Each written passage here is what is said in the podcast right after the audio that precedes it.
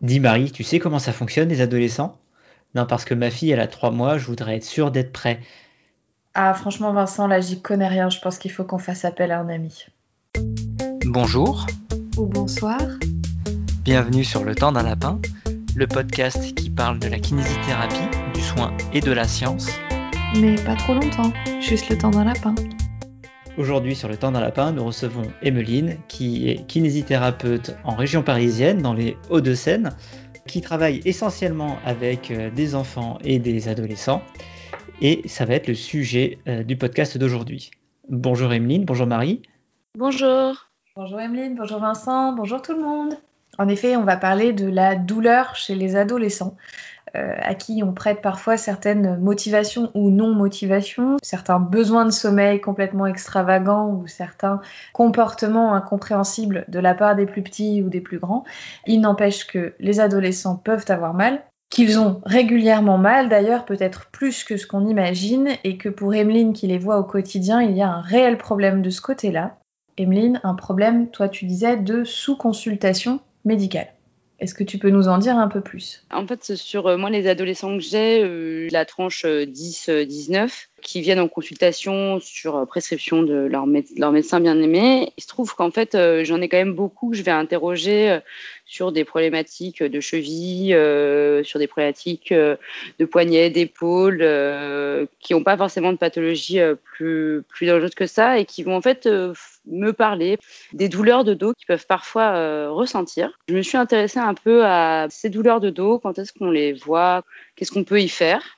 Et j'ai commencé par aller chercher euh, un peu d'infos sur euh, une systématique review de Campérial en 2017 qui présentait chez les 10-14 ans que la douleur, c'était le neuvième problème des enfants qui déclaraient euh, au même titre que peuvent être la dépression, les problèmes de peau ou l'asthme, et que ce, ce, problème de douleur apparaissait à la quatrième position chez les 15-19 ans. Donc je me suis un peu interrogée en me disant, j'en ai pas tant en fait qui ont mal au dos euh, ou qui me l'expriment. Donc du coup en fait euh, la question c'est euh, pourquoi ils l'expriment pas? Est-ce que ça pose problème qu'ils le qu'ils l'expriment pas et qu'ils aient pas de prise en charge concernant des douleurs de dos qui, peuvent être bah, soit relativement courts sur quelques jours ou qui peuvent durer longtemps des mois et des années? Et des fois, je reçois des ados où ça fait, elles ont 14 ans et ça fait deux ans qu'elles ont mal au dos. Oui, parce que finalement, nous, on a beaucoup parlé sur le lapin de la prévalence importante des lombalgies chez des adultes. Je crois qu'on a déjà un peu parlé des facteurs de risque quand il y a des douleurs qui sont plus précoces.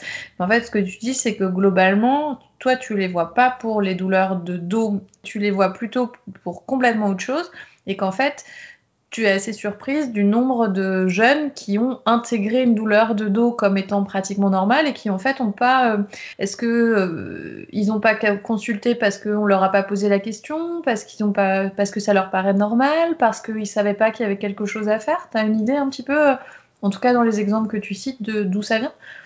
De ma pratique, c'est vrai que bah, ils y pensent pas, ou alors ils l'ont intégré comme quelque chose faisant partie d'une vie normale. C'est quelque chose que tu as vu évoluer au cours du temps dans ta pratique? Ou globalement, c'est parce que tu commences à t'y intéresser que tu te rends compte que, bah, en écoutant un petit peu plus, tu entends un peu plus et tu découvres qu'ils sont plus douloureux que ce qu'ils ont l'air ou, que ça va au-delà des, problématiques pour lesquelles ils te consultent C'est pas quelque chose qui augmente dans la vingtaine, mais c'est quelque chose qui augmente artificiellement parce que moi, je pose la question. D'accord. Parce que moi, je vais leur demander euh, est-ce qu'il y a autre chose dont tu voudrais me parler qui te pose problème, euh, sans forcément les orienter? Est-ce qu'il y a quelque chose qui limite, où pas, tu peux pas sortir avec tes copains, ou tu peux pas faire le PS comme tout le monde, euh, ou tu peux pas faire les activités que tu, souhaiterais tout le temps? Et ben ça, ça amène euh, ce genre de réflexion en disant ah bah oui, des fois j'ai un peu mal au dos. Alors du coup, c'est des enfants, enfin des adolescents qui n'ont pas forcément consulté pour ça. Est-ce qu'ils ont peur pour leur dos? Ils n'ont pas, peur pour leur dos particulièrement. Ils n'ont pas ce, cette notion d'ancrage euh, de croyance. Mais par contre, s'ils ont des mauvaises croyances sur, euh, leur mot de dos, ça va avoir le même incidence que les, adultes. C'est-à-dire que les fausses croyances vont ancrer euh, des douleurs qui vont se chroniciser. Donc en fait, l'adolescence, c'est une période charnière, puisqu'on peut se dire que les croyances que les adolescents vont avoir à ce moment-là vont un peu façonner les adultes qu'ils seront plus tard, et peut-être là où les croyances vont être les plus dures à extirper. C'est une des questions que je me pose. J'ai pas de réponse. Ce qu'on sait, c'est que euh, des adolescents qui font l'expérience d'une euh, lombalgie chronique euh, de plus de 30 jours ont des forts risques de devenir des adultes avec des lombalgies chroniques.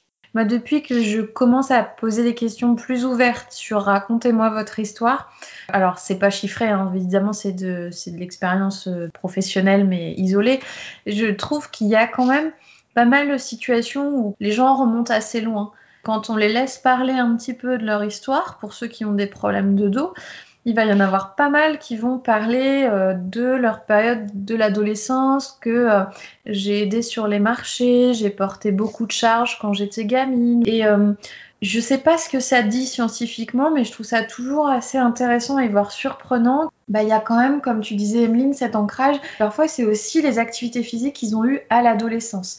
Euh, la gymnastique corrective qu'ils ont pu avoir, euh, les, typiquement la scoliose euh, dont on leur, qu'on leur a découvert alors qu'ils n'ont pas eu la rééducation qu'il fallait, etc.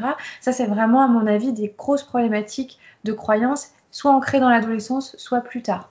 Puis en plus, ce qui est étonnant dans les populations d'enfants et d'adolescents, c'est qu'il y en a, il y a, il y a, près 60% des enfants et des ados qui peuvent euh, vraiment oublier un premier épisode de lombalgie. C'est-à-dire? C'est-à-dire qu'en fait, euh, quand on, quand on fait des cohortes de patients, euh, et c'est la même étude là qu'il y avait, c'est qu'en gros, il y a jusqu'à 60% des, des, enfants qui avaient déclaré à 10-12 ans dans leur, première, dans leur premier rapport qu'ils avaient eu une, un épisode de lombalgie et qui, 10 ans après, en fait, euh, le déclarent plus. Ils ne disent plus ah bah il y a dix ans j'ai fait un épisode. Donc ça veut dire que quand l'ado il a mal, il peut y avoir un autre euh, phénomène quelques années avant qui a été complètement complètement oublié. C'est impressionnant ça quand même. 60%. Je ne saurais pas l'expliquer, mais ouais. Donc ça veut dire qu'ils sont pas forcément euh, traumatisés par une forme de kinésiophobie, de croyances négatives d'emblée. Donc ça veut dire qu'on a une possibilité, on a un levier à ce moment-là parce que sa capacité à oublier et sa capacité à ne, pas s'ancrer à ce moment-là pourrait être un moyen pour nous de les protéger. Donc d'autant plus la pertinence de les voir peut-être à ce moment-là. Ou peut-être que le, ils ont oublié le premier épisode parce qu'il n'y a pas eu de prise en charge et qu'il n'y a pas eu de professionnel drapeau jaune qui, est venu en, ancrer des, des peurs, ancrer des croyances, mm. réaliser un examen précoce euh, qui n'aurait pas été nécessaire. D'ailleurs, euh, on pourrait se poser la question, qu'est-ce qui se passe d'un point de vue physiopathologique chez l'adolescent?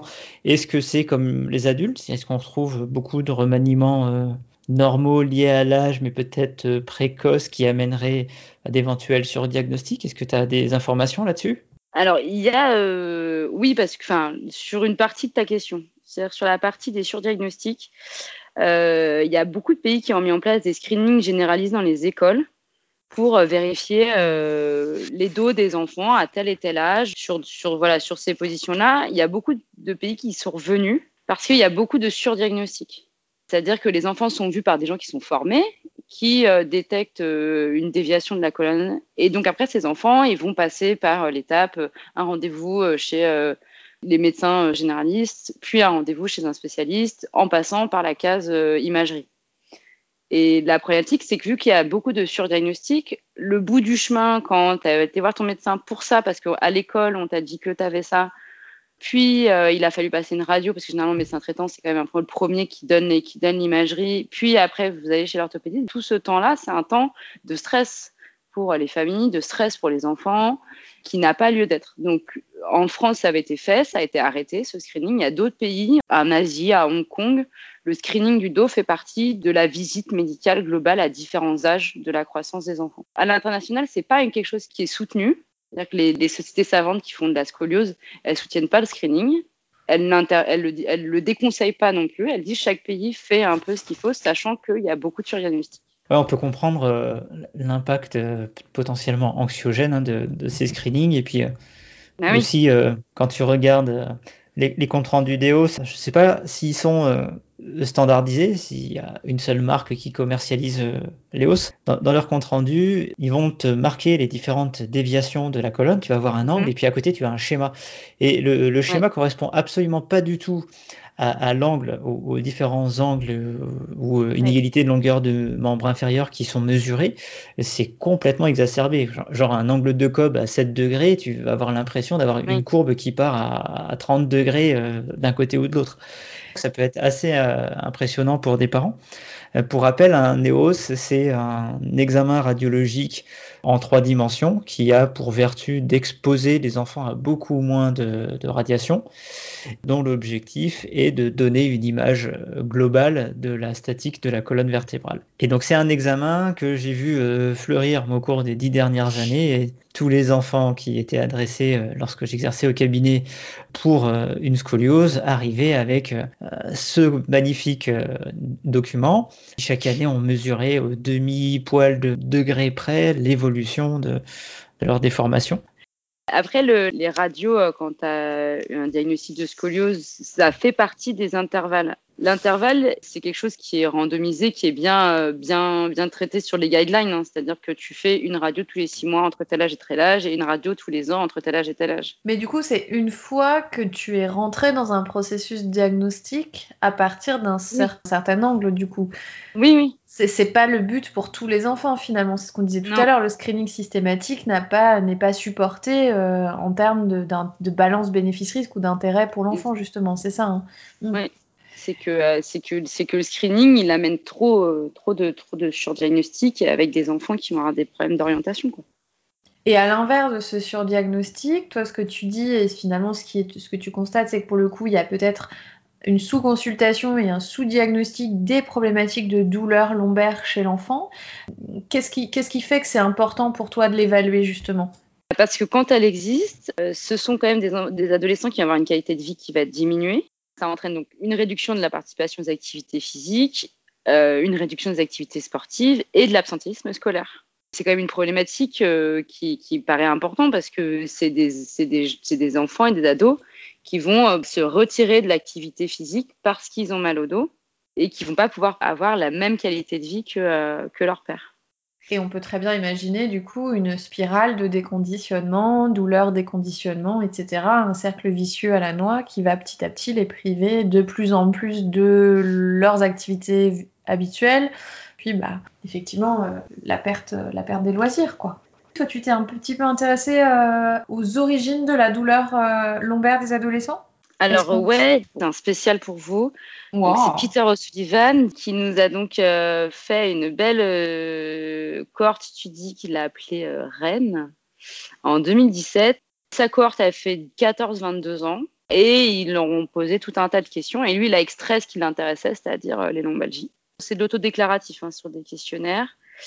Donc, ils retrouvent à 14 ans 30% de jeunes filles qui déclarent avoir une lombalgie ou avoir eu. 26% de garçons, 11 qui déclarent des lombalgies de plus de 3 mois. Il faut savoir qu'à 22 ans, ils sont 45% filles et garçons confondus à avoir eu un épisode de mal, de mal de dos dans le mois passé.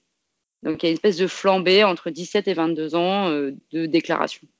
Et après, donc, il nous passe en revue un peu euh, toutes les situations qui ont, qui, qui ont pu être écrites donc, dans les facteurs historiques mais non significatifs, il y avait le poids du cartable, l'endurance des muscles du dos qui n'a aucun rapport avec euh, plus ou moins des lombalgies, les postures du rachis, c'est-à-dire euh, je suis un peu syphosée, euh, j'ai la position relâchée, j'ai le menton en avant, voilà. Donc tout ça c'est non significatif. Les hyperlaxités articulaires aussi, ça prévaut pas de d'avoir à être à risque de lombalgie.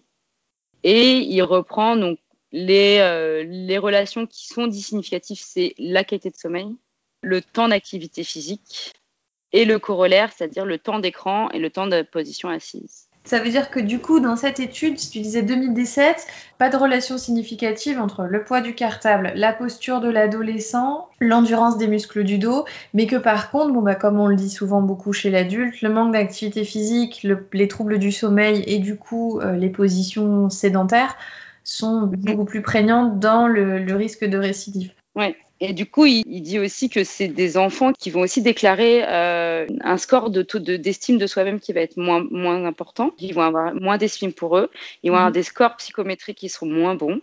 Des scores de santé mentale qui sont moins bons que chez des patients, que chez leurs pères qui n'ont pas, qui pas de douleur. Donc en fait, j'ai l'air de débarquer, mais au final, euh, c'est fondamental. Il serait peut-être temps de, de, questionner ce qu'on pense et ce qu'on croit penser des adolescents et de peut-être redonner un petit peu de place, un peu plus de place à leur douleur en essayant de rester très vigilant sur euh, les effets nocebo, mais qu'au au contraire, d'être convaincu de l'intérêt de, de s'y intéresser très tôt finalement. Et puis de ne pas focaliser euh, leur douleur en leur disant que s'ils ont mal, c'est parce qu'ils se tiennent mal.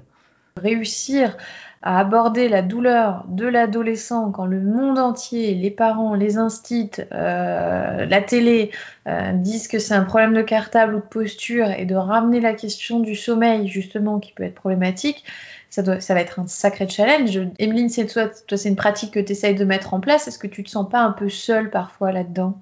En kiné libéral, tu es souvent un peu seule en fait. Après, il y a des choses super simples. Enfin, moi, les, les, ados, généralement, j'aime bien que les parents soient avec moi à la première séance pour le bilan et l'évaluation. Parce que déjà, comme ça, ils voient ce qui se passe. Tout le monde est au courant de ce qui va s'organiser parce qu'en général, à la fin de la séance, je leur, je leur propose le plan de traitement, euh, globalement, comment ça va s'organiser. Mais au moins, les parents viennent, sont là pour entendre la, les réponses aux questions ouvertes que je vais lancer. D'accord. Lui dire euh, comment tu dors, quels sont tes horaires habituels, savoir s'il y a une habitude de sommeil ou pas. Euh, c'est aussi titiller un peu les parents parce qu'ils ils ont quand même un fond d'apprentissage. Ils savent, hein, les gens, ils savent qu'il faudrait se coucher à des heures fixes, il faudrait euh, se lever à des heures fixes, qu'il faut éviter euh, de varier les horaires de, coucher et de lever. Et derrière cette question, c'est de pouvoir dire à l'adolescent, OK, je te pose la question de toi, comment tu fais ton, comment tu fais ton sommeil, qu'est-ce que tu en penses? Est-ce que tu penses que c'est une bonne chose ou est-ce que tu penses que c'est pas une bonne chose? Et du coup, le faire émerger par l'adolescent, le fait que, euh, que parfois il, peut se coucher un peu tard. Tu as toujours le regard du parent qui est juste derrière où il dit il faut que je réponde bien en tant qu'adolescent. Mais je pense qu'on arrive quand même à avoir quelque chose, d'une une vraie, euh, une vraie prise de conscience par l'ado en lui-même de euh, c'est quoi le sommeil et pourquoi c'est important. Tu as des retours par rapport à ça, justement, de gens, comme tu dis, à qui peut-être qui ont fait de la kiné antérieurement, à qui on n'a jamais parlé du sommeil ou euh, pour des ados qui ont, ça fait deux ans qu'ils ont mal et que, enfin, que, es la enfin, tu, tu, sembles être la première à, à poser cette question, tu es content de l'avoir posée, quoi. Parce que si tu gagnes deux heures de sommeil, euh, peut-être que ce sera juste ça la clé pour que cette, cette, cette ado il ait moins mal au dos, quoi. Ça t'est arrivé, ça t'arrive régulièrement d'avoir juste euh, en rééquilibrant le sommeil des résultats intéressants? Non, là euh, concrètement, moi je les vois pas assez longtemps pour que euh, je sache si, si j'ai un impact positif de par le sommeil. Mais au moins j'ai fait émerger la question. Après, ça peut mettre du temps à ce que ce soit entendu, digéré et réexploité par, euh, par celui qui l'entend. Quoi. Il faut un peu de temps pour que voilà, c'est, bouger quelque chose. Il y a une réflexion personnelle qui soit faite et une mise en action de la personne qui se dit oui, je, manque de sommeil, qu'est-ce que je peux mettre en place pour le faire ou est-ce que je vais le faire? J'aimerais bien pouvoir euh, suivre, euh, je sais pas, envoyer un questionnaire dans 5 ans à un gamin que j'ai vu et avoir une réponse sur, bah sur euh, combien de temps ça a duré après qu'on soit vu, qu'est-ce qui s'est passé, qu'est-ce que, comment ça s'est passé? Parce que ça se trouve un jour, il va finir avec toi, ça s'est bien passé, tout ça, pouf, la vie elle continue. Et puis en fait, il va continuer son soin chez quelqu'un d'autre. Et en fait, tout ce que tu as mis en place, en fait, c'était complètement foireux. Moi, c'est une de mes grandes questions par rapport à la démarche d'éducation à la douleur. Quand tu arrives au stade où en fait tu es d'accord avec le patient et le patient est d'accord avec toi, il a fait l'expérience, il a constaté que en fait quand il se couche plus tôt, quand il fait du sport, quand il a un peu de temps de loisir et qu'il est moins stressé au boulot, il a moins mal. Ben, en fait, moi, pour moi, on est arrivé à l'aboutissement de quelque chose qui est que, bah voilà, vous avez les clés, vous savez ce qui vous fait du bien. On est très fan de cette approche sur le lapin parce qu'elle correspond à nos biais euh, d'evidence-based practice. Mais je, pense qu'on serait surpris euh, du nombre de patients qui vont derrière reconsulter euh, d'autres professionnels parce que un tel leur a parlé, parce que un tel machin. Je suis assez d'accord avec toi, Emeline. C'est entre ce ce dont on se souvient de la prise en charge, ce qu'on pense avoir accompli et ce qui s'est passé, je pense qu'il faut se méfier quand même.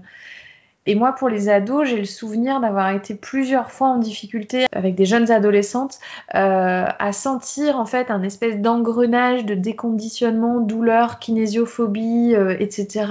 Sur diagnostic, éventuellement chirurgie ou, euh, ou, ou immobilisation peut-être un petit peu abusive et de pas avoir trouvé la façon d'en sortir.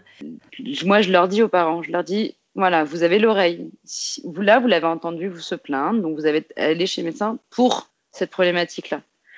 Probablement qu'au fur et à mesure de notre prise en charge, la plainte, elle sera moins, vous l'entendrez moins. Donc à un moment, vous vous poserez peut-être la question de, tiens, ça fait combien de temps qu'elle m'a pas dit qu'elle avait mal au dos?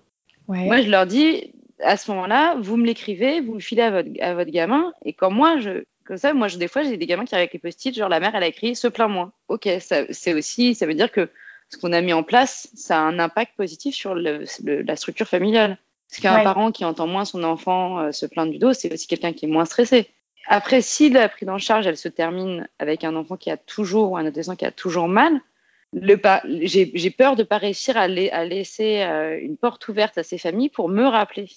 Et je pense qu'elles vont reconsulter leur, leur, leur, médecin, qui va probablement leur dire bah, on va refaire, et ils vont soit, ils vont pas forcément revenir me voir. Donc euh, après, ce serait intéressant aussi de voir dans une population d'adolescents si ça tient, euh, dans quelle mesure est-ce que ça pourrait les protéger d'une chronicisation?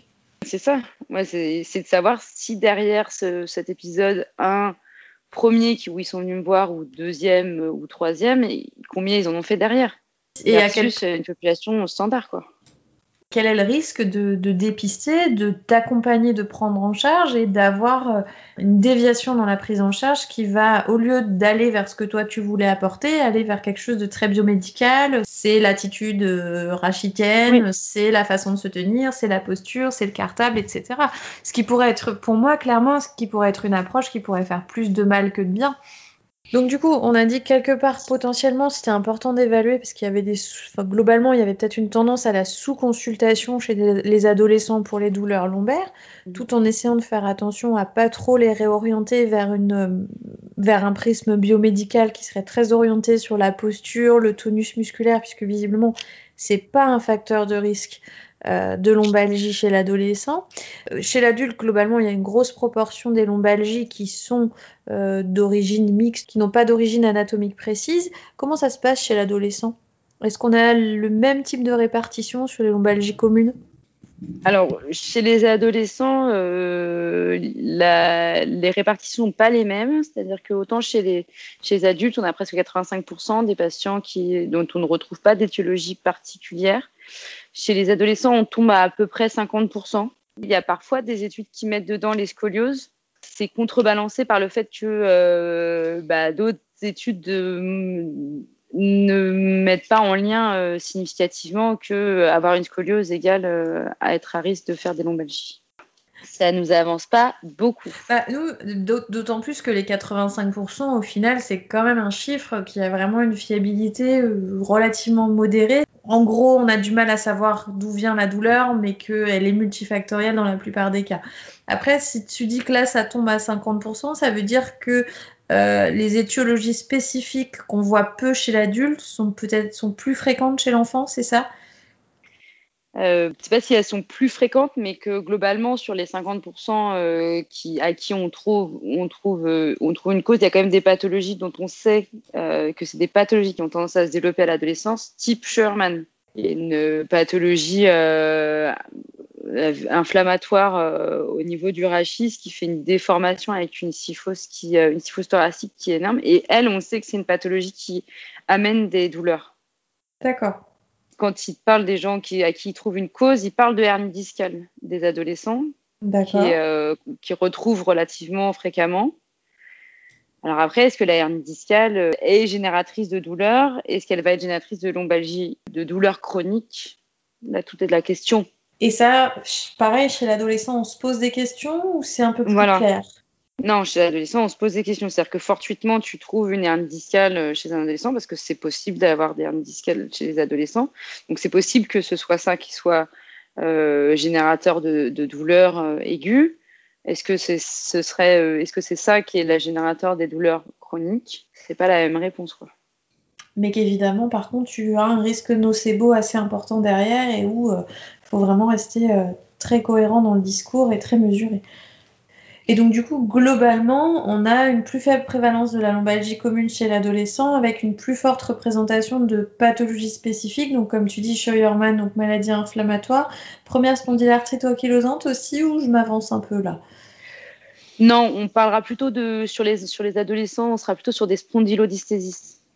D'accord. Donc des glissements euh, de, de, de, S1, L5 ou L5, L4. Et du coup, ça veut dire que toi, tu vas avoir des points spécifiques de surveillance chez les adolescents sur la douleur? Des drapeaux rouges ou jaunes un peu plus spécifiques à l'adolescent par rapport à l'adulte? Ouais, tu... sur les adolescents, c'est bien décrit hein, sur euh, ouais. les douleurs des adolescents. Alors, bon, si, si, on parle des ados, on enlève le fait qu'ils ils aient une douleur euh, très importante en deçà de 5 ans, mais ça va être euh, une durée supérieure à 4 semaines ouais. des raideurs matinales, des blocages. Après, on passe sur tous les trucs euh, fièvre, perte de poids, malaise, des boiteries de l'altération de marche. Ouais. Et après, ça va être du, du, après, ça sera du signe neuro, hein, des pertes de réflexes, euh, des troubles euh, neuroproprioceptifs profonds, euh, des rhombaires qui deviennent positifs. Et après, effectivement, s'il y a eu des, forts, changements, enfin, après, c'est vraiment les drapeaux rouges. Mais si le gamin, enfin, si l'ado, et tu l'as connu et d'un seul coup, il s'effondre vers l'avant, c'est bien qu'il y a un truc plus gravissime que juste une raideur du rachis thoracique. Et le risque, c'est de s'enfermer dans un modèle postural alors qu'il y a cette pathologie sérieuse à traiter derrière. Tout comme le risque, c'est de s'enfermer dans une posture rassurante de c'est de la lombalgie commune et, et euh, ça va passer et on s'occupe des facteurs psychosociaux quand il y a des signes comme celui-là. Oui, aussi. ça peut marcher dans les deux sens, malheureusement.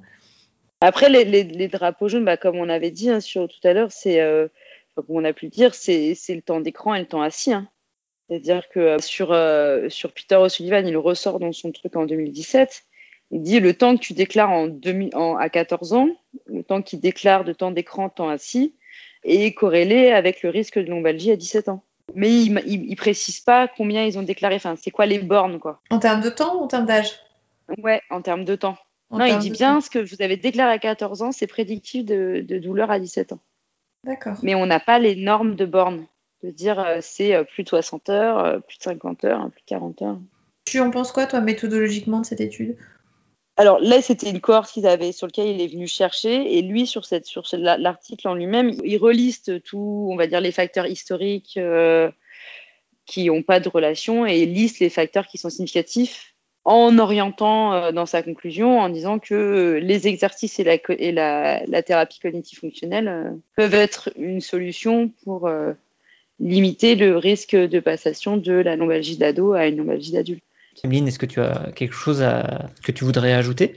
Que l'adolescent douloureux, euh, c'est juste quelqu'un qui, euh, à qui il faut aller plus loin que euh, une vision euh, posturale et uniquement de faire du Superman et du gainage. Ceux qui aiment, qui kiffent faire du sportif, c'est-à-dire que c'est potentiellement des, des, des, gens qui sont déconditionnés, qui n'ont pas une bonne hygiène de vie et qu'il faut coacher, quoi. C'est encore une fois toujours pareil, c'est revenir vers de l'humain en fait, tout bêtement, c'est s'intéresser à la personne, à ce qu'elle est, ce qu'elle aime, ce qu'elle vit, les expériences qu'elle a, sa culture et son, concept à elle de la douleur, et de dire ben ok, euh, non, c'est pas normal d'avoir mal depuis deux ans quand on est adolescent, et, et c'est peut-être pas pour autant un problème de posture ou de cartable, mais c'est pas pour autant que c'est quelque chose de négligeable et que euh, on peut commencer à trouver des solutions maintenant parce que euh, chaque truc qu'on ancrera positivement sera utile, j'imagine, pour plus tard. Enfin, j'espère.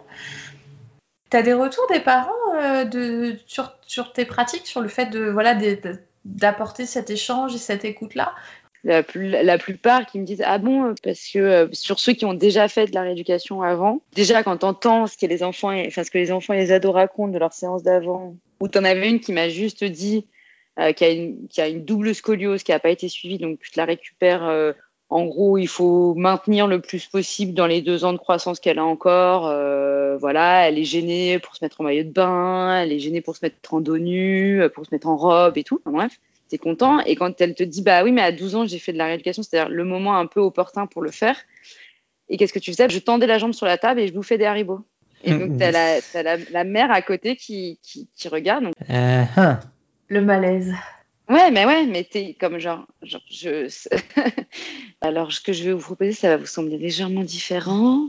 Euh, je, je sais pas trop comment vous le dire, tout ça.